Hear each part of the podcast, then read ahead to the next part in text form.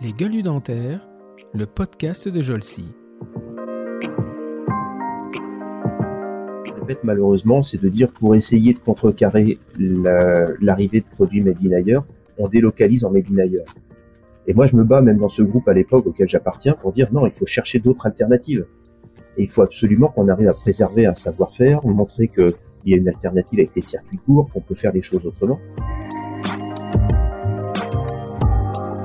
Tout ça a été oublié au profit d'un hyper-marketing qui est calé sur les couleurs, sur les, sur les poils dans tous les sens, sur des coupes hyper techniques avec euh, des poils plus courts, des poils plus longs à tel endroit, qui n'ont aucun sens par rapport au bien fondé sur le soin. En fait, quand on regarde parmi les produits les plus polluants, les brosses à dents sont dans la shortlist. C'est dramatique, mais c'est la réalité. Et euh, on retrouve régulièrement euh, ces brosses à dents euh, dans la nature. Et donc nous, on s'est dit, qui mieux que le producteur peut recycler le produit qu'il a mis sur le marché? On en connaît sa composition, on sait comment il a été fait, on sait quels sont les, différents produits qui le composent.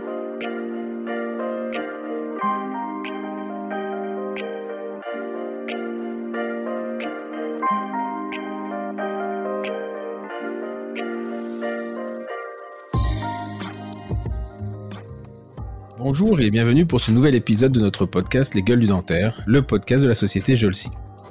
Ce nouvel épisode est à nouveau sponsorisé par la société Endoboutique. Endoboutique est un e-commerce qui distribue exclusivement des produits destinés à l'endodontie. Instruments manuels et mécanisés, que ce soit en rotation continue ou en réciprocité, vous trouverez exactement également tout pour la désinfection de l'hypochlorite aux solutions les plus sophistiquées en passant par les agitateurs. Endoboutique est à l'endodontie un petit peu ce que le vieux campeur est au randonneur. Vous y trouverez tout pour l'endodontie, mais que pour l'endodontie.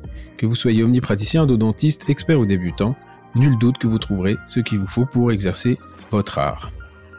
Cette semaine, je ne reçois pas un dentiste, mais un ingénieur. Un ingénieur diplômé du CNAM. Alors me direz-vous, mais qu'est-ce qu'il fait sur les gueules du dentaire? Eh bien, après un début de carrière dans l'automobile, il découvre le milieu de la brosse, et notamment de la brosse à dents. Il rejoint la Société Générale de la Brosserie.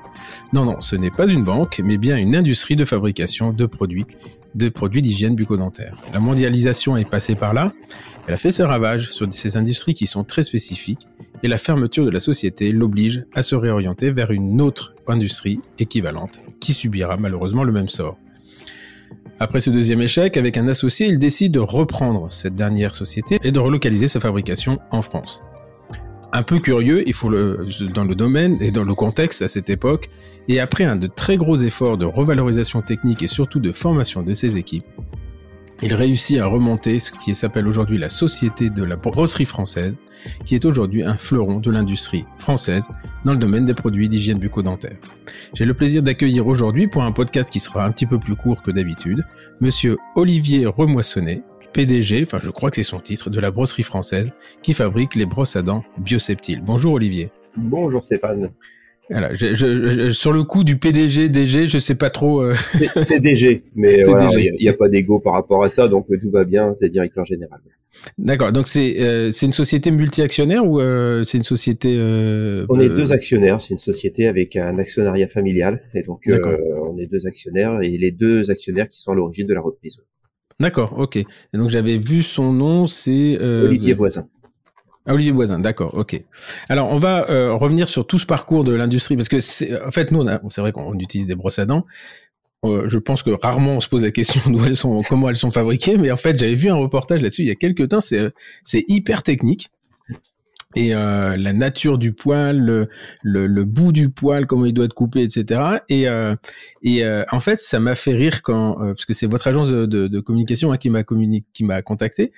Et puis euh, sur le coup, je dis bah non non. Puis après, je dis bah attendez, dites-moi qui c'est. Et je venais juste d'écouter un podcast d'une de deux filles qui ont monté une société de, de vente de brosses à cheveux mais des brosses à cheveux en crin de cheval ou je sais pas, un truc mais hyper sophistiqué.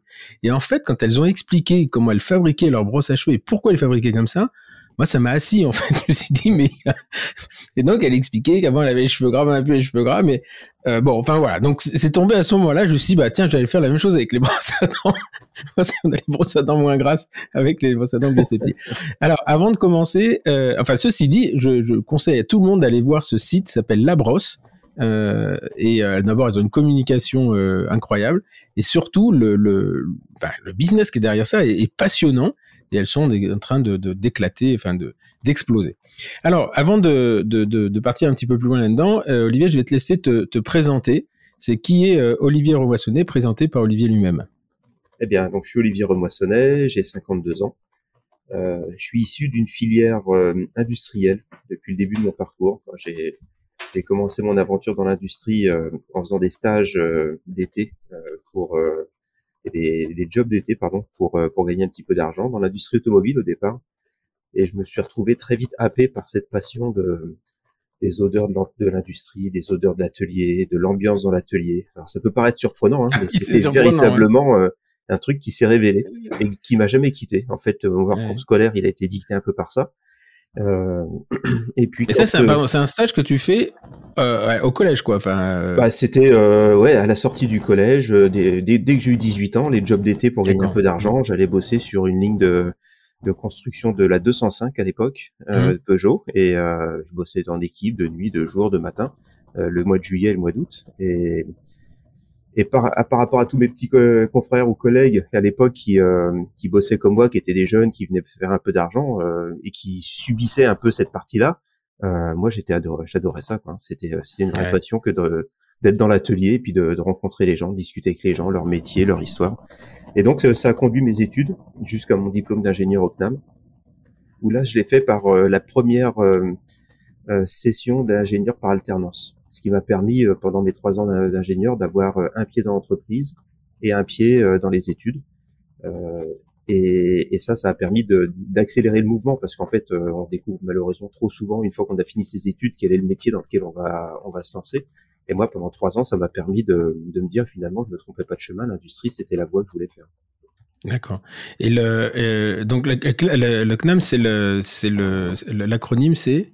C'est le Conservatoire national des arts et métiers. Des arts et métiers. Donc c'est euh, OK. Et euh, donc tu es diplômé de quelle année de ça? Je suis diplômé de 95 pour le CNAM D'accord, ok, bah marrant parce qu'on a un, un an d'écart et on a le même même année de diplôme, c'est euh... et euh, euh, et donc à partir de ce moment-là, c'est euh, tu, tu retournes dans l'automobile ou euh... Ouais, c'est ça. Je suis toujours dans l'automobile à cette époque-là euh, et ça va m'emmener jusque 98 ou 99 dans l'automobile. Et pourquoi pourquoi Peugeot? T'es à Sochaux là-bas? Enfin, t'es de. Non, non, il y avait un sous-traitant à côté de Creil, à Montataire, une usine qui fabriquait en sous-traitance euh, des 205 pour Peugeot. D'accord.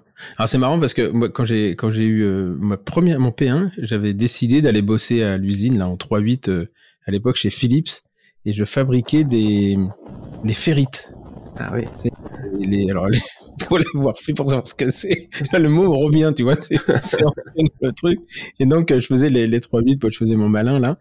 Et euh, eh ouais, mais moi, l'odeur de, des huiles et du, du métal, ça ne m'incommodait pas, mais ça m'a pas... ça n'a pas allumé une flamme, quoi. Un truc de miracle, la bouche dans la...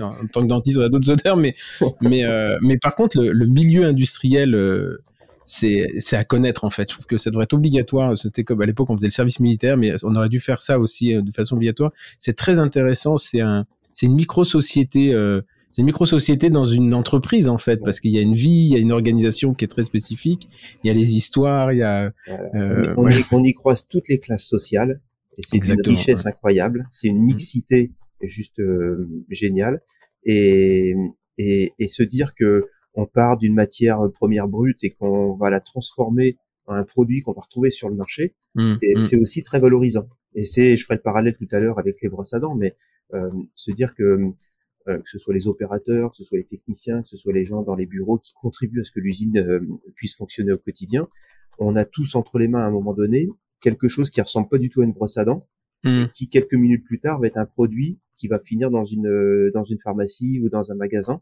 qui sera une brosse à dents et qu'on va pouvoir croiser quand on n'est plus au boulot euh, se dire que le produit de mon travail, il est là. Il est là. Mais inversement, ce que j'avais, euh, moi, ma, ma, frustration quand j'y étais, j'étais sur une chaîne en fait, je mettais des, c'était des espèces de meuleuses qui euh, qui polissaient. Enfin voilà, ça, ça, sortait des fours, il y avait des moules et puis euh, ça passait, ça c'était les, les, trucs qui, qui servent à être à fabriquer les aimants. Enfin bon, peu importe.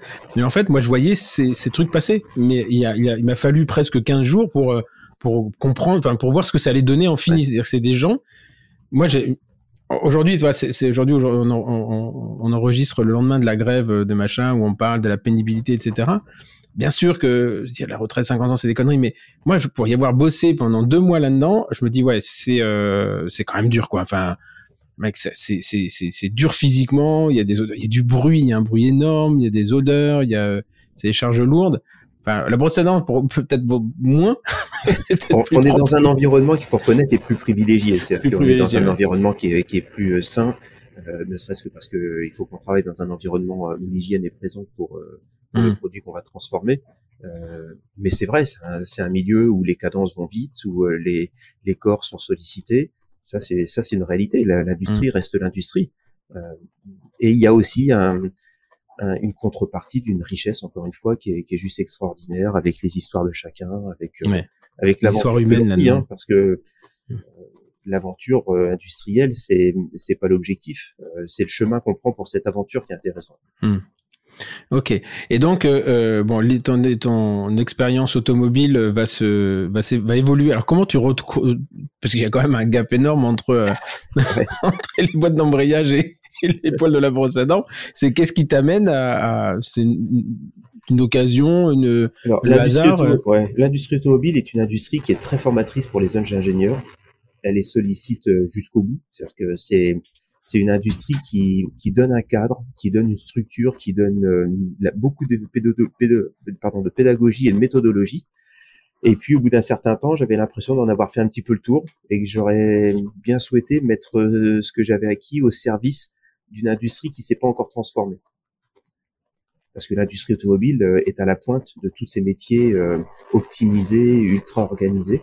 Euh, mhm. Ça roule, enfin c'est du papier à musique l'industrie automobile. Hein. donc je me suis dit, on, déjà à l'époque, je me, je, me, je me vois rentrer dans une industrie qui est en souffrance, qui est qui subit déjà à l'époque des vagues de délocalisation. Et je me dis, il y a probablement dans d'autres industries des méthodologies d'automobile à aller adapter pour essayer de préserver quelque chose. Hmm. Et donc, c'est ça. je me souviens d'un, quand j'étais à la Pitié-Salpêtrière, enfin, l'hôpital n'est pas forcément un mode d'organisation. Et on avait un, logisticien qui était là, un type très sympa, qui avait travaillé chez Toyota. Hmm. Et, et lui, il hallucinait de voir comment l'hôpital gérait ses produits. Il me dit, mais attends, mais un constructeur automobile, il ferait ça, mais le mec, il passe pas le mois, quoi. Enfin, c'était, euh, il m'a dit, c'est hyper organisé. Et il m'avait fait découvrir les, les fiches Kanban. C'est ça. Qu'on euh, utilise toujours aujourd'hui. Hein, C'est-à-dire que ces méthodologies-là, euh, moi, je les ai transposées en les ayant découvertes dans l'automobile. Je les ai transposées dans l'usine que, que j'ai repris il y a, 10 ans maintenant, euh, pour aller chercher euh, de la productivité sans aller chercher un rendement plus important auprès des opérateurs et des opératrices. C'est-à-dire, c'est l'organisation qui permet d'aller faire la chasse au coût caché. Euh, c'est une des démarches pour euh, se dire qu'une entreprise peut avoir une vie, euh, quand bien même elle est passée par une période difficile comme la nôtre. On peut arriver à avoir une vie si on se réorganise et qu'on on ne travaille que pour ce que le client va payer au final. Et c'est intéressant. Alors Kanban, vous, enfin ceux qui nous écoutent, vous irez voir un KNBN parce qu'on se demande un peu ce que c'est. Et ce qui est très intéressant, c'est qu'aujourd'hui les tu as des logiciels d'organisation personnelle professionnelle qui euh, qui te présentent différentes vues et tu toujours la vue Kanban. Mm. toujours la vue avec le voilà. Et euh, et ça c'est c'est un truc qui peut être repris dans les cabinets dentaires. Alors il suffit de s'adapter c'est un concept. Et euh, et en fait euh, moi je me souviens il, bon à l'hôpital il a jamais réussi parce qu'après il faut que ça soit bien utilisé. Mm. en fait c'est ça c'est il y a il y a la mise en place et ensuite il y a il y a l'utilisation qu'on en fait. Par contre si c'est pas hyper rigoureux dans l'utilisation bah, ça fout tout le process en l'air quoi. C'est vrai. donc voilà. Et il m'avait dit à l'époque il m'a dit mais tu sais l'industrie automobile nous on imagine ça sur des des chaînes des etc. Et il me dit c'est hyper sophistiqué et que euh, les mecs ils sont capables de te dire à quel jour et quelle heure sortira la voiture de la voiture qui rentre en chaîne, à quelle heure, à quel jour, à quelle heure elle va sortir. Et, euh, alors que l'hôpital on ne sait pas à quelle heure on va prendre le patient. Donc voilà, et il a craqué, en fait, il a craqué. il m'a dit, j'ai réussi chez Toyota, mais là, à la pitié, c'était pas possible. Le pauvre, il était parti, c'était un antillais, il était génial. Voilà, euh, mais je, je, je sais pas ce qu'il est devenu.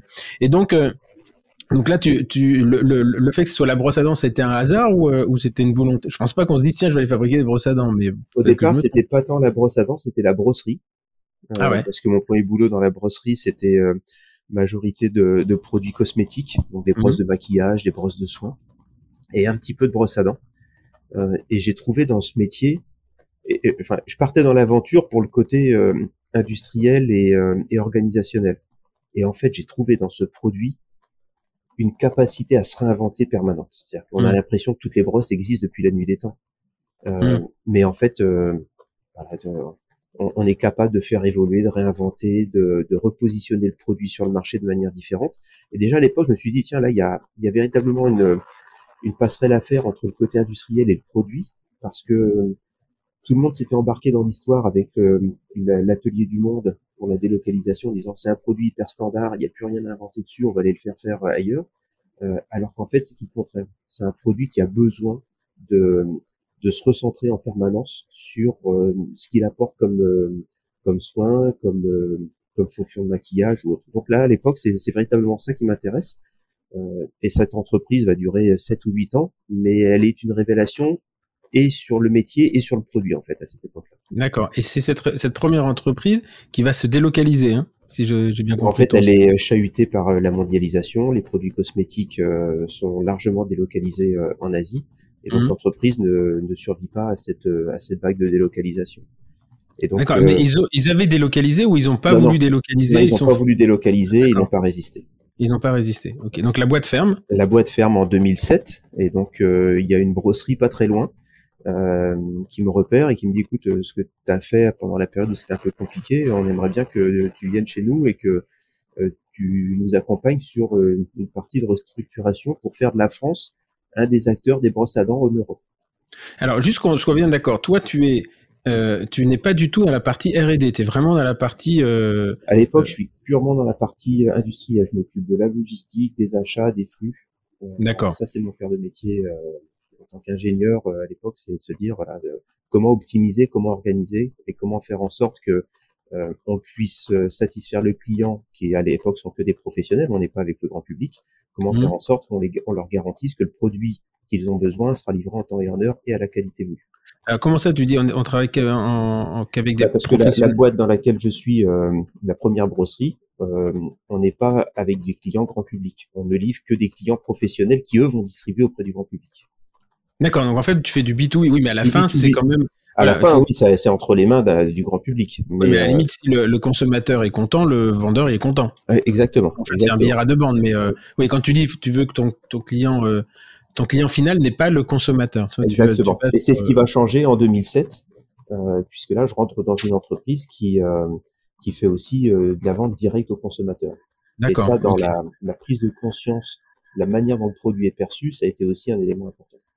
D'accord, ok. Et, euh, et alors, qu'est-ce que ça change justement de, euh, entre le, le, fait de faire du B2B et le fait de faire du B2C C'est-à-dire, parce que globalement, tu perds un intermédiaire, donc tu as peut-être plus, tu as les remontées directes des consommateurs. tu, euh, perds un intermédiaire, mais tu gagnes dans la prise de conscience de, ce que le client pense finalement de ton produit. D'accord, tu as plus d'informations. Et, et, ça en 2012, donc je passe un peu rapidement, mais donc en 2007, cette boîte-là, elle, elle marche plutôt bien. Et puis euh, assez rapidement se présente le même phénomène, c'est-à-dire une vague de délocalisation pour les brosses à dents vers la Chine. Ça, c'est sur la fin des années 2008-2010. Mmh. Euh, et l'entreprise, elle, par contre, essaye d'y résister et de délocaliser son activité pour ne pas perdre son chiffre d'affaires. Mais malheureusement, ce sera trop tardif et l'entreprise n'arrivera pas à se, à se, relever de ça. Donc en 2011-2012, euh, c'est une période de redressement judiciaire avec des vagues de licenciements assez importantes. Et je vois bien que l'entreprise est en train de se vider de son contenu. Et la particularité de cette entreprise en, en 2010-2012, c'est qu'elle est la dernière à fabriquer des brosses à dents en France. Il y en a plus. D'accord. Il y en avait 40 dans les années précédentes. On passe de 40 usines qui fabriquent des brosses à dents à, une. une seule. Mais alors, ce que ce que c'est intéressant de, de, de, voir parce que toi, tu le, tu le sens venir ce cet échec euh, potentiel, enfin ce qui, deviendra un échec, c'est tu le sens venir le fait que la boîte est en train de couler. Oui, parce qu'en fait l'histoire se euh, répète. L'histoire se répète malheureusement, c'est de dire pour essayer de contrecarrer l'arrivée de produits made in ailleurs, on délocalise en made in ailleurs. Et moi je me bats même dans ce groupe à l'époque auquel j'appartiens pour dire non, il faut chercher d'autres alternatives. Et il faut absolument qu'on arrive à préserver un savoir-faire, montrer qu'il y a une alternative avec les circuits courts, qu'on peut faire les choses autrement. Euh, et puis finalement, euh, bah, je suis pas entendu aussi parce qu'il y a des raisons euh, financières et économiques euh, à la direction du groupe qui qui nécessitent que les décisions soient prises de manière radicale probablement. Mmh, euh. Mais ça, ça finit quand même par une vague de délocalisation. C'est plus de 60 70% de l'activité qui est délocalisée en Asie en l'espace de quelques mois. D'accord. Et donc, cette société, euh, alors, parce que comme elle s'appelle toute la brosserie, je suis perdu. à l'époque, elle s'appelle Duopol. Ah, Duopol, ok. Et, elle fabriquait quelle marque? La marque Duopol? Non. Ah non, elle fabriquait euh, majoritairement les marques des distributeurs, c'est-à-dire euh, les marques que l'on retrouve au nom de l'enseigne dans les grandes distributions.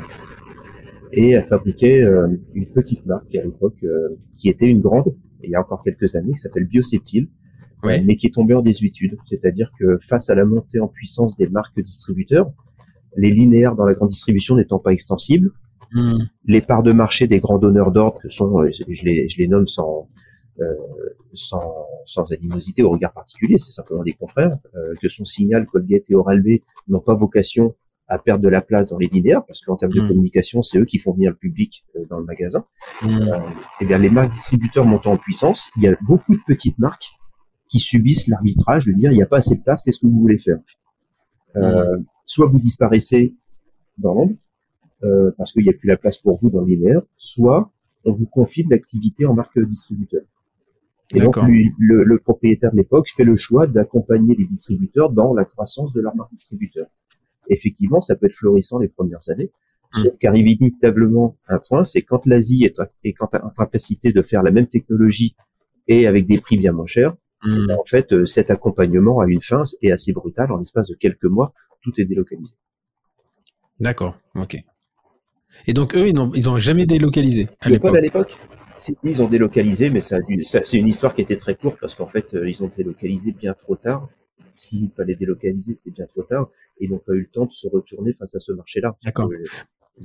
Quand tu dis quand tu dis bien trop tard, parce que nous on n'a pas de notion en fait de temps, c'est-à-dire que une société comme euh, comme celle comme Duopol à l'époque, qui euh, euh, qui voit un problème arriver, combien de temps elle a, enfin en, combien de temps, quelle est la, durée pendant laquelle c'est irréversible, c'est-à-dire, tu dis c'est trop tard, c'est parce qu'ils ont décidé et puis que ça a duré un an. S'ils avaient fait un an avant, ou est-ce que c'est six mois, est-ce que c'est deux ans? L'histoire se répète toujours et je, vais parler là, c'est de la manière dont l'Asie euh, et la Chine en particulier a vu sa croissance internationale s'installer. Si je prends l'exemple de la brosserie, euh, fin des années 70-80, c'est d'abord les grosses brosses euh, qui sont visées sur leur marché.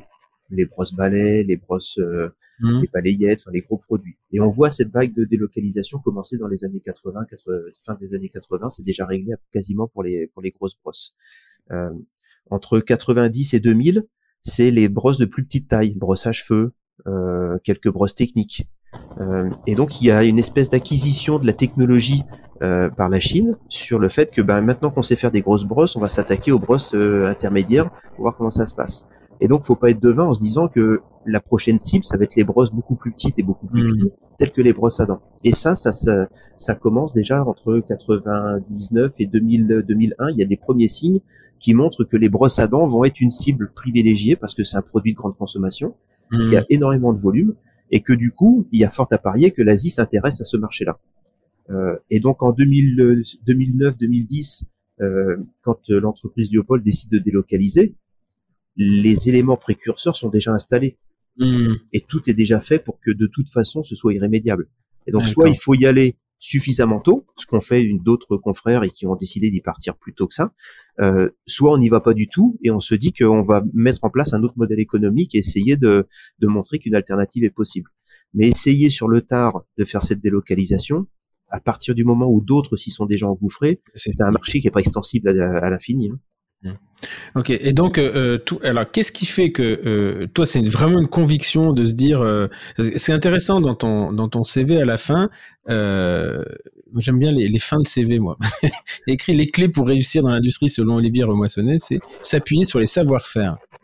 Et, et, et c'est intéressant parce que là, on est en train de discuter de l'Asie comme un, un fabricant pur, c'est-à-dire euh, il ne développe pas.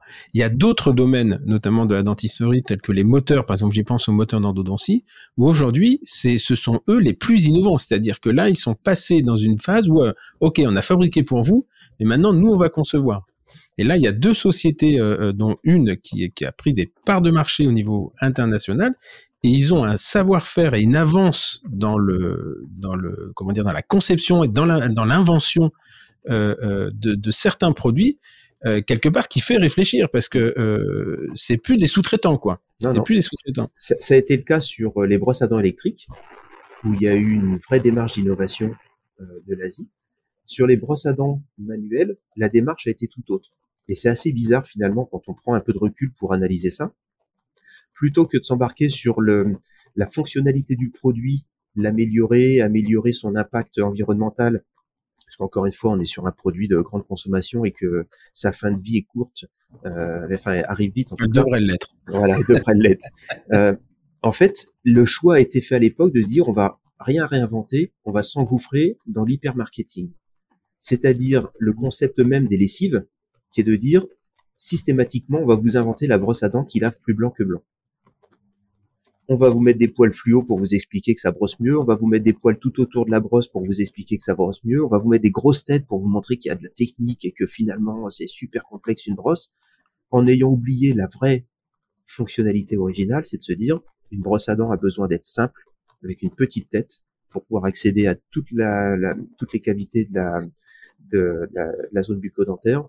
Tout ça a été oublié au profit d'un hyper marketing mmh. qui est calé sur les couleurs, sur les sur les poils dans tous les sens, sur des coupes hyper techniques avec euh, des poils plus courts, des poils plus longs à tel endroit, qui n'ont aucun sens par rapport au bien fondé sur le soin. Et donc moi je me suis dit, c'est ce contre-pied-là qu'il faut aller chercher. Et donc euh, euh, finalement, tu es en train de dire que enfin, je, je, je, je, caricature, mais que finalement, il n'y a pas beaucoup de nécessité d'innovation dans la brosse à dents. Il faut juste la faire correctement. Voilà. Enfin, moi, ça a été mon credo, c'est de dire, il y en a eu beaucoup, mais en fait, c'est des, innovations d'hyper-marketing. C'est-à-dire que ce sont des choses qui sont survendues au regard de l'efficacité que ça apporte.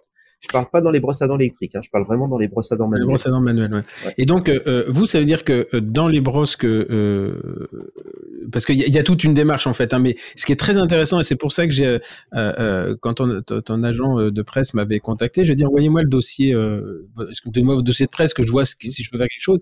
Et en fait, j'ai été bluffé parce que, on, on, en fait, c'est un dossier de presse industriel. Et, et, et moi, je m'y attendais pas. Et, j'ai trouvé ça extrêmement intéressant. Franchement, je me suis dit, oui, bah là, on y va parce qu'il y a, y a de la discussion. Euh, euh, il y a des, critères industriels, donc il y a l'impact environnemental. Alors on peut dire, oui, bon, bah, ça c'est. Mais quand je vois le graphique qui dit, euh, bah, pour une même, pour un kilowatt d'énergie nécessaire à la fabrication d'un produit, tu es à 57 grammes de CO2 en France et à 766 en Chine.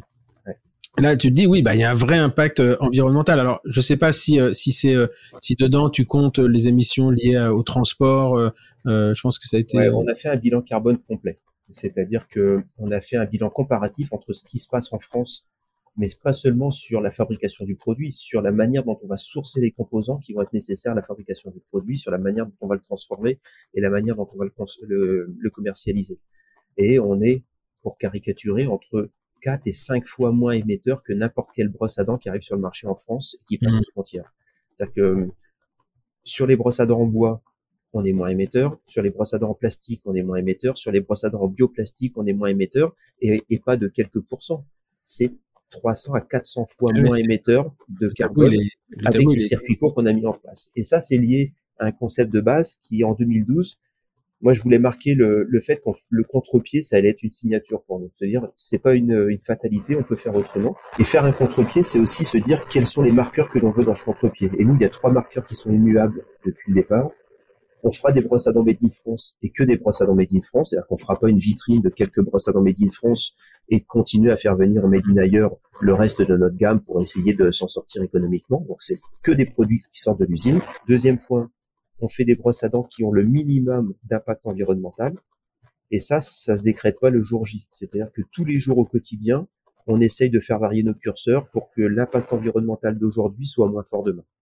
Et c'est petit pas par petit pas qu'on arrive à se rendre compte qu'au bout de dix ans, on a fait un chemin incroyable. On fait euh, pas loin de 50% de chiffre d'affaires en plus qu'il y a 10 ans avec 50% de consommation d'énergie en moins. Énergie en moins, oui. Parce que j'ai vu que vous étiez sur, vous étiez sur, sur l'éolien, vous êtes sur le euh, euh, une énergie verte jusqu'à 100% d'hydraulique et d'éolien. Après, on peut discuter. Euh, je sais pas si vous avez mis une éolienne dans le jardin. non, c'est sur des parcs éoliens. On travaille avec des, des gestionnaires de parcs éoliens et hydroliens. D'accord. Et euh, donc vous avez tous les éclairages en LED. Alors après là où c'est un peu plus surprenant, c'est euh, euh, on récupère les déchets ici d'autres filières comme les coquilles Saint-Jacques. Qu'est-ce que vous foutez les coquilles Saint-Jacques Ça fait partie du concept que de se dire quand on veut faire une brosse à dents, si on veut que son empreinte environnementale soit faible, il faut aller chercher aussi des matériaux qui vont la composer, qui est déjà une première vie. Mmh. On n'utilise que des plastiques recyclés issus de la filière industrielle, mmh. donc des plastiques dont on connaît le circuit et qui n'ont pas été au final chez le consommateur, mais qui sont restés dans une boucle industrielle. Donc on va récupérer ces plastiques-là. Euh, ensuite, quand on veut travailler les bioplastiques, on travaille avec des déchets d'autres industries. C'est vrai pour la coquille Saint-Jacques, on travaille avec un producteur plat préparé qui utilise la noix de Saint-Jacques dans sa recette. La mmh. coquille est un déchet de son activité, on la récupère et on la transforme en bioplastique pour faire des brosses à dents. C'est-à-dire vous broyez, vous broyez. On, broie et, euh, et, on, et, on, fait une recette avec euh, avec un plastique recyclé pour incorporer euh, ces, cette matière organique et baisser la part pétrole du produit dans la composition. On monte jusqu'à 30 à 40% de produits organiques dedans. Si je prends le lin par exemple, les Hauts-de-France, là où on est installé, sont les premiers producteurs mondiaux de lin. Ouais, je confirme. D'ailleurs, juste pour te couper, c'est très très joli d'aller, euh, je crois que c'est au mois de mai, quand les champs de lin sont en fleurs, là c'est violet, c'est magnifique. Il y a beaucoup en Normandie aussi. Hein. Oui, Normandie et Haute-France. Ça se vend bien ça. et donc, euh, pour récupérer la fibre qui va servir à l'industrie textile, il faut concasser ce qu'on appelle les anas, qui, est, qui sont en fait la coque, enfin la tige de lin. Euh, il faut pouvoir la concasser pour extraire la fibre et l'exploiter au niveau euh, de, du textile. Ces anas ne trouvent pas suffisamment euh, de débouchés sur le marché. Et donc, ça génère euh, des, déchets et des coproduits liés euh, à la production de la fibre en lin. Et donc, nous, on récupère ces anas de lin et on va les transformer là aussi en bioplastique, toujours pour minimiser la ressource pétrole et faire en sorte que nos brosses à dents en bioplastique soient composées avec une grande part de, de produits organiques dedans. D'accord. Et vous faites tout en interne, c'est-à-dire que le, le, la, la, manipulation des anas, des, des coquilles Saint-Jacques, etc., ça se fait chez vous ça, on travaille avec des partenaires. D'accord, qui font Parce ça. Ce sont des métiers différents. Nous, on est une brosserie. Euh, et donc, on travaille avec des partenaires qui ont des métiers d'excellence sur la partie euh, collecte et transformation de ces produits organiques, et puis sur la partie injection. Sur la partie injection, là, c'est plus simple parce que c'est mon associé, Olivier Voisin, qui est spécialisé dans l'injection et qui, euh, c'est un petit peu le, le credo de notre histoire en 2012. On dit, écoute, moi, dans l'injection, euh, j'ai envie de me diversifier. Euh, est-ce que ton projet de brosse à dents, on le fait ensemble? Et il m'a dit, moi, je prends l'injection, tu prends la brosserie, et puis on, monte notre duo. Et c'est comme ça aussi qu'on peut aller chercher euh, de, des talents en France euh, pour aller sur des métiers euh, qu'une entreprise toute seule ne connaissait pas. D'accord. Et par le bois, on utilise aussi le bois pour nos brosses à dents. On n'utilise que du bois qui est déclassé. Il y a la filière de l'ameublement qui consomme du bois. Et quand le bois il arrive dans la scierie, euh, on peut pas s'en rendre compte tant qu'on ne l'a pas débité, mais il peut y avoir des planches de bois qui sont euh, avec des couleurs qui sont pas homogènes, avec un veinage qui est pas celui qui est attendu par le standard de l'ameublement. Et donc ces, ces billes de bois, nous on les récupère, qui sont déclassées, et on en fait des brosses à dents avec. Donc tout ça montre qu'en fait on est prudent sur la manière dont on va sourcer nos produits. Euh, ce sont que des produits qui sont issus de déchets, de coproduits ou écartés dans d'autres filières pour fabriquer les nôtres. Ok. Et donc, voilà, le, le, je suis en train de, je relisais là le, le dossier de presse. Vous allez jusqu'à bon réutiliser les cartons, ça, voilà, on sait faire, mais euh, récupérer la chaleur des machines pour chauffer l'atelier, ça c'est une autre chose. C'est surtout l'été où ça va être plus compliqué. bah, l'été, il faut évacuer plutôt, mais, évacuer. mais, la période hivernale, et nous on est dans le nord, donc euh, ça dure un peu plus longtemps aussi. Euh, Et la période hivernale, ça fait partie aussi des sujets où nous, ça nous a permis de baisser notre consommation de gaz de manière drastique en, en travaillant la, la la régulation de notre système, à 4000 mètres carrés, hein, donc ce sont des mmh. chaudières qui, qui permettent de chauffer. Et, et, en travaillant cette régulation, on a aussi travaillé avec l'ADEME pour que les compresseurs qui servent à produire de l'air comprimé, qui est une des énergies utilisées sur, nos, sur notre euh, sur nos machines, ces compresseurs, on les cloisonne, on filtre et la chaleur dissipée par les moteurs, on la capte et on la réinjecte dans la La réinjecter. Alors c'est intéressant parce que finalement, ce qui pourrait être considéré comme coûteux, euh, tout ce que vous avez fait avec l'éolien, l'hydraulique, etc. Aujourd'hui, vous devez vous marrer, non? Avec l'augmentation du prix de l'électricité ou euh... on se marre pas tout à fait parce que on est quand même rattrapé par les par les pourcentages et là on n'est pas en train de parler de quelques pourcents. On est en train de parler des, augmentations sérieuses mais il en reste pas moins que ça nous a servi énormément d'amortisseurs parce que ayant déclenché tout ça dès 2014 dans leur organisation euh, ça nous a permis de baisser fortement nos consommations et aujourd'hui d'être dans une situation où ces amortisseurs nous permettent d'avoir du temps pour gérer les, les augmentations qui se présentent devant nous. Mmh. Ok. Et donc, et ça, comment ça se passe au niveau de, de vos budgets? Vous avez un budget innovation euh, industrielle tous les ans, vous remettez, euh, vous avez une enveloppe, enfin une ligne spécifique? On a une ligne spécifique euh, qui permet de dire voilà, on va investir sur telle et telle technologie. On a lancé de la brosse à dents en bioplastique avec des têtes interchangeables qui s'appelle Edit. Mmh. Euh, Edit parce que c'est une brosse avec laquelle il faut faire tourner la tête pour euh, pour la remplacer. Et donc euh, cette brosse là, bah, ça a nécessité deux ans de développement, des investissements pour faire une liaison qui soit propre entre un plastique recyclé et un bioplastique qui sert de manche. Euh, donc tout ça, nous, nous budgétons, nous travaillons parce que c'est un sujet sur lequel il faut toujours se renouveler. Ça, ça, on parle de recherche et développement du produit, mais quand tu passes, tu décides de passer à l'éolienne, à l'hydraulique, de foutre des, des moutons euh, en éco-pâturage, tout ça, vous avez un, tous les ans, vous avez une ligne spécifique sur ce développement, enfin, sur ces innovations. Là, je parle pas des innovations produits, mais vous avez une ligne spécifique pour ça. Oui, on a une ligne spécifique et il faut reconnaître que la majeure partie, c'est euh, on se fait plaisir. C'est-à-dire que quand on, on, décide de passer à l'éco-pâturage, euh, c'est parce qu'il y a eu une belle rencontre avec un éleveur qui est venu bosser chez nous, euh, qui était coach aussi pour euh, dans le secteur du handicap, euh, et qui nous dit bah tu continues à tes plus si tu veux, moi j'ai des moutons, je peux t'en apporter avec des ânes aussi. Ah bah c'est bon, mmh. mais 15 jours plus tard on avait lancé le truc. Mmh. quand on fait le, le recyclage de la chaleur des moteurs, on se rend compte qu'on est dans un système qui est pas tout à fait écologique ni économique euh, on passe voir l'ADEME, on dit on a un projet, vous nous suivez.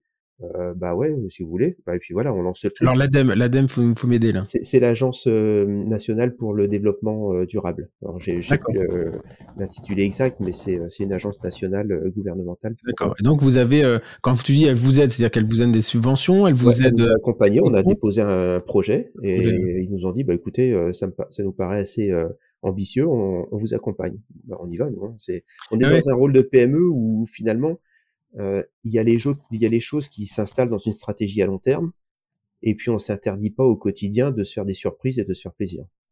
D'accord.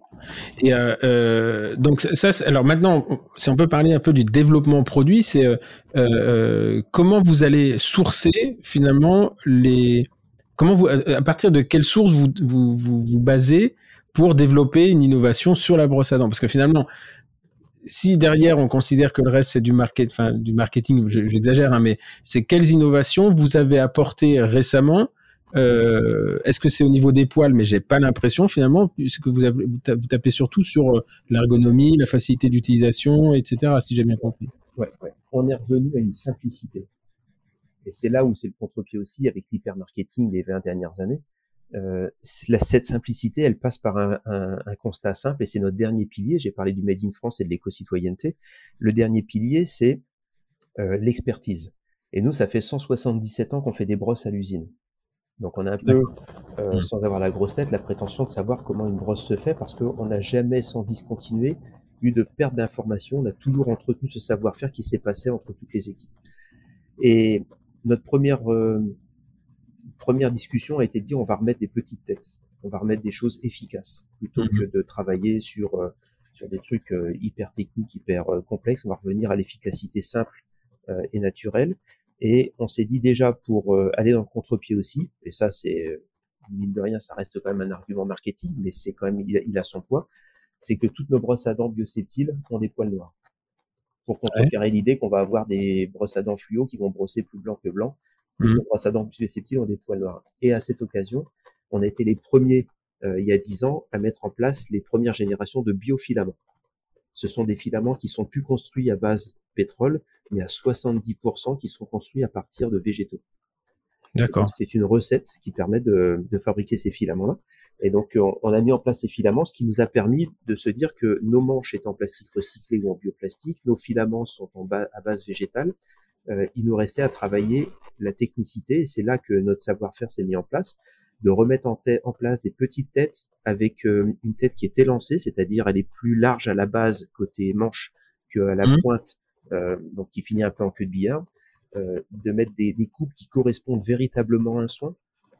On va retrouver des coupes plates pour les brosses un peu génériques. On va retrouver des coupes spécifiques interdentaires euh, et qui sont de vraies coupes interdentaires avec euh, une succession de, de pointes et de creux un peu en, en dents mmh. pour faciliter le nettoyage interdentaire. On a remis en place des vraies coupes pour l'orthodontie ou la parodontie. Euh, alors là, on est dans un podcast où ça va parler à tout le monde, et, bien sûr. Mmh. Sauf que pour le grand public, voir une brosse à dents être marquée parodontie avec les poils qui sont coupés complètement à l'envers de la vraie fonctionnalité pour épargner les gencives, c'est un non-sens. Et pourtant, on en voit tous les jours sur le marché.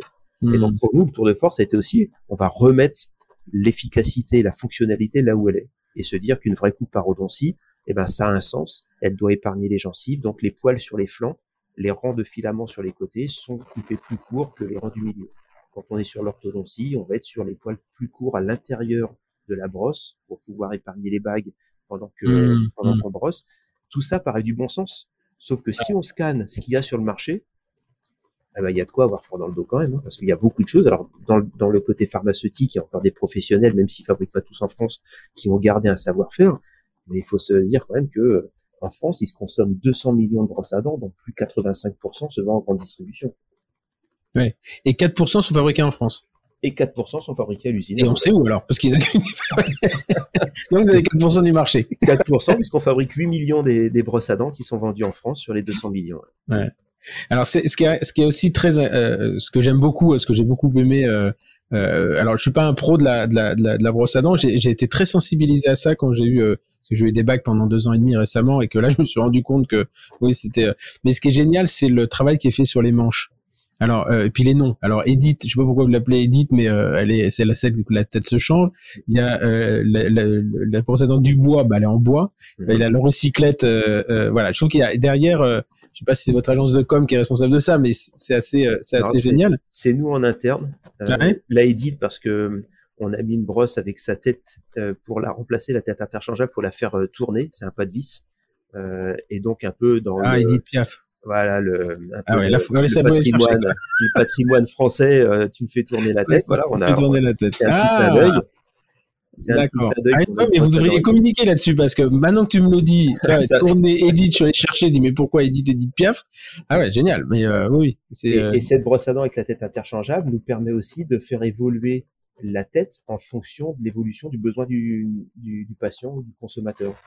Il a une période avec les gencives euh, un peu plus euh, douloureuses. Euh, il va passer sur une tête sensibilité ou, extra souple.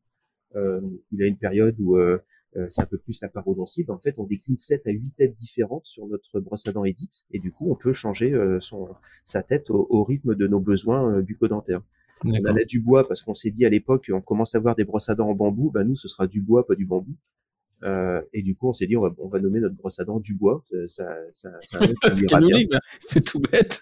c'est tout bête, mais et la recyclette, parce qu'en en fait, euh, on s'est dit à l'époque, euh, 200 millions de brosses à dents, ça génère 5000 tonnes de plastique qui hmm. finit dans les poubelles et qui finit majoritairement dans l'enfouissement ou les incinérations, mais aussi majoritairement dans les océans.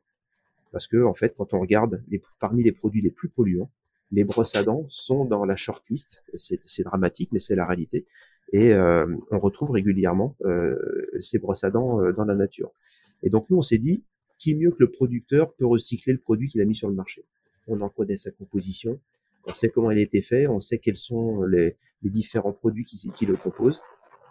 Et donc nous, on a, on a fait le pari que partout où on serait installé, réseau bio, pharmacie, notre site de vente en ligne, on arriverait à, recycler les produits. Donc on a fait une première boucle de recyclage avec notre site bioseptile.fr euh, qui a plutôt bien marché. Moi, j'ai, on envoie une enveloppe avec les produits neufs. C'est ce que, euh, ouais. ce qui permet, quand la brosse à dents arrive dans son dans sa boîte aux lettres, de répondre à une question essentielle. Depuis quand ta brosse à dents est dans ton gobelet? Et on est mmh. incapable de le dire. Et la preuve, c'est qu'en France, c'est cinq mois et demi pour remplacer sa brosse à dents en moyenne. Alors qu'il parlera à tous nos auditeurs que en fait euh, tous les trois mois c'est un grand grand maximum mmh, et pas mmh. toujours parce que la brosse à dents est, est, usée mais aussi parce que la contamination bactériologique qui se présente sur la brosse est pas propice à l'hygiène bucco-dentaire donc voilà nous on s'est dit on va pas être moralisateur à expliquer aux gens euh, faut, faut, faut, faut, remplacer votre brosse à dents c'est pas bien on s'est dit on va vous apporter un service vous prenez un abonnement sur bioseptile.fr, vous êtes dans les prix de marché parce qu'on n'est pas plus cher que les autres, voire moins cher dans certains cas. Et euh, si vous choisissez votre fréquence, un, deux ou trois mois, votre brosse à dents arrive dans votre boîte aux lettres. Quand elle est dans la boîte aux lettres, c'est qu'il est temps de remplacer cette dans le gobelet.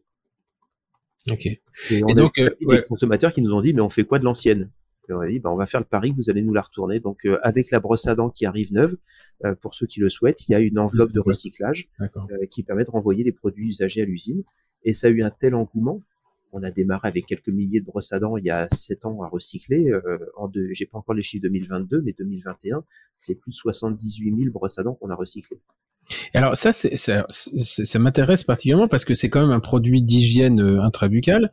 Et donc, comment vous faites, euh, comment vous les traitez en arrivant? Est-ce que vous les, vous les, vous recyclez euh, que les manches? Qu'est-ce que vous faites des poils? Parce que les poils, ils sont un, petit peu contaminés. Quel est le process que vous avez là-dessus? On a fait une première démarche, c'est toujours la politique des petits pas. Quand on sait pas tout faire, on commence par faire ce qu'on sait faire. Et donc on a fait une première démarche, les brosses qui arrivaient à l'usine, euh, on les triait par catégorie, bois, bioplastique ou plastique. Euh, et on faisait sauter la tête systématiquement. La tête partait, partait dans les déchets ménagers. D'accord. Euh, et 80% du volume, c'est le manche. Et donc on recyclait 80% du volume. Euh, les bioplastiques ou les plastiques un peu exotiques euh, made in ailleurs, dont on, dit, on identifie difficilement leur, euh, leur composition, partaient dans la fabrication. Parce que vous repreniez, même, vous repreniez même les brosses à dents qui n'étaient pas les vôtres. Ah ouais, toutes les brosses à dents. On s'est dit, là, il faut pas qu'on dise aux clients, non, vous êtes chez quelqu'un d'autre, on veut pas de vous. pour autant que vous preniez du bioseptile, ce que vous avez même pour les enfants ou le reste de la famille, vous nous les renvoyez, on va se débrouiller. Mmh. Donc, toutes celles qu'on connaissait pas l'origine des matériaux ou vraiment la composition, euh, on, a, on a travaillé pendant cinq ans avec euh, une, une, industrie qui fabrique du bitume donc pour alimenter cette industrie. Euh, et toutes les brosses à dents dont on connaît les plastiques parce qu'elles viennent de chez nous, on les recyclait pour faire des petits capuchons ou d'autres accessoires. Les, petits capuchons qui servent à protéger la tête. Dans ce cas-là, c'est les produits qui finissent pas en bouche, donc ça nous permettait dans cette filière de recyclage de recycler ces produits-là. Et puis on a eu un tel engouement qu'il a fallu trouver d'autres solutions. Et on s'est dit, l'idéal, ce serait aussi qu'on arrive à recycler l'entièreté de la brosse à dents, puis ses poils. Et on a travaillé pendant près de deux ans sur ce sujet-là. Et aujourd'hui, on arrive à faire du mobilier urbain euh, en recyclant l'intégralité de la brosse à dents, qu'elle soit en plastique, en bioplastique, avec des, des, des, des composants dont on maîtrise pas forcément l'origine. Tout est rebroyé, retravaillé, et on fait des bancs avec. Et on fait ça depuis le mois de octobre, voilà, 2022. Et c'est plutôt une démarche qui est en train de séduire parce qu'on a une, demande qui est grandissante sur euh, la livraison de bancs dans les collectivités hautes qui, qui sont des bancs faits 100%, enfin, excepté les pieds qui sont en fonte, 100% de, de l'assise et du dossier sont faits à base de brosse à dents. Et il faut à peu près 4000 brosses à dents pour faire un banc. Et là, et là, vous écrivez, enfin, vous avez sur ces bancs où il y a, il s'est identifié. Euh, La marque a réalisé ce banc avec 4000 brosses à dents euh, recyclées. C'est vous qui fabriquez les gants ou non ouais, les bancs. nous, on aime bien l'idée de du circuit court, de l'économie circulaire. Donc, euh, moi, je travaille beaucoup avec le le, le secteur du handicap, hein, les ESAT. Mmh, mmh. Euh, et donc, on a des équipes qui partagent le, la vie de l'entreprise au quotidien. Il y a dix personnes euh, issues de ce secteur-là qui, qui, sont au cœur de l'entreprise et qui travaillent avec nous, euh, qui font tout un tas de, de choses et qui, qui commencent aussi à faire des bons. Incroyable, incroyable. Alors après, j'ai vu que vous étiez reparti. Euh, alors je savais pas par contre que vous faisiez du B2C. Je pensais que vous étiez euh, uniquement euh, en B2B avec des pharmacies. Enfin, je sais pas. mais en fait, vous avez un site de e-commerce. Alors les dents sont, les, les, brosses à dents sont personnalisables. ça me donne des, ça me donne des idées. On en reparlera après, mais c'est, mais voilà. Donc là, vous avez un e-commerce. Alors ce qui est assez intéressant, vous, vous faites aussi des brosses à cheveux le e-commerce, ça fera le parallèle avec ce qu'on disait au début de, l'entretien, c'est que ça nous a permis de toucher un public qu'on connaissait pas. Mm-hmm. C'est le finalement le consommateur final. Mm. Et c'est celui qui nous a permis aussi de, progresser parce que c'est cash, c'est sans filtre. quand ça plaît, ça plaît. Quand ça plaît pas, il faut mmh. l'entendre, il faut s'améliorer. plutôt que de voir ces marchés diminuer parce qu'on essaie de comprendre ce qui se passe, quel concurrent est en train de prendre la place ou autre. Là, quand on est en, avec le client en direct, voilà, on, on est obligé d'entendre. Et donc ça, c'est c'est une manière pour une PME d'aborder le marché complètement différente. Et nous, on a fait en sorte qu'on conserve toujours une part de marché importante avec les clients en direct. Donc nous, chez nous, c'est 25% de notre activité qui est faite en direct avec les consommateurs. C'est plus de 50 000 clients, 50 000 foyers, pardon, qu'on livre directement dans les boîtes aux lettres. Ça représente à peu près 120 à 125 000 clients qu'on livre dans leur boîte aux lettres. Parce que vous êtes passé, alors c'est marrant parce que je retrouve toutes les, euh, toutes les, les, les, grandes structures d'un e-commerce, vous êtes passé sur de l'abonnement, euh, sur euh, la livraison, enfin l'abonnement c'est la livraison automatique. Euh, j'ai vu que vous faisiez aussi des, des, des, des dentifrices, des produits d'hygiène. C'est plus compliqué parce que vous êtes dans le cosmétique. Ouais, là on travaille avec des partenaires français. c'est notre recette, ce sont nos qualifications, c'est nous qui faisons les, les, les, mises sur le marché, donc ce sont nos produits, mais on travaille avec des partenaires dont c'est le métier. D'accord. Parce que sur le, la brosse à dents, c'est considéré comme un, c'est pas considéré comme un dispositif médical? Non. Non. Le, dentifrice, oui. Ou le dentifrice non plus. Ah, le dentifrice non plus, c'est un cosmétique. Le dentifrice, c'est un cosmétique. Ah ouais. Il y a quand même des réglementations qui sont un peu particulières, non? Alors, s'il y a des allégations particulières sur certains dentifrices mmh. euh, qui sont liés à des pathologies, là, et là, ils sont dans le cas du DM. Mais euh, tant qu'on est sur des dentifrices euh, génériques, et la enfin je dirais même en France, 90 ou 95% de dentifrice sont des cosmétiques. D'accord. Et, euh, donc euh, tu disais, c'est euh, là sur votre sur ton sur le dossier de presse, c'est 12% du, du chiffre d'affaires qui est fait en direct sur le. C'est un, un, peu plus maintenant. On est à, à 25%. La période de Covid est passée entre les deux et ça a de redonner un élan sur cette partie-là. Euh, et puis tout le reste, il est fait euh, via des distributeurs. Euh, donc ce sont des pharmacies, mmh. ce sont des magasins bio, euh, c'est euh, des boutiques spécialisées euh, dans le commerce de proximité. Et donc, on a 2400 points de vente en France qui distribuent notre marque. Et donc, ça veut dire que tu as des commerciaux avec des valises qui vont visiter ces gens-là ou? Ça veut dire qu'on a des commerciaux qui vont négocier auprès des enseignes telles que Biocop, Natureo, La Vivère ou les groupements de pharmacie. Euh, et donc, euh, on va travailler en direct avec la partie organisationnelle de cette filière.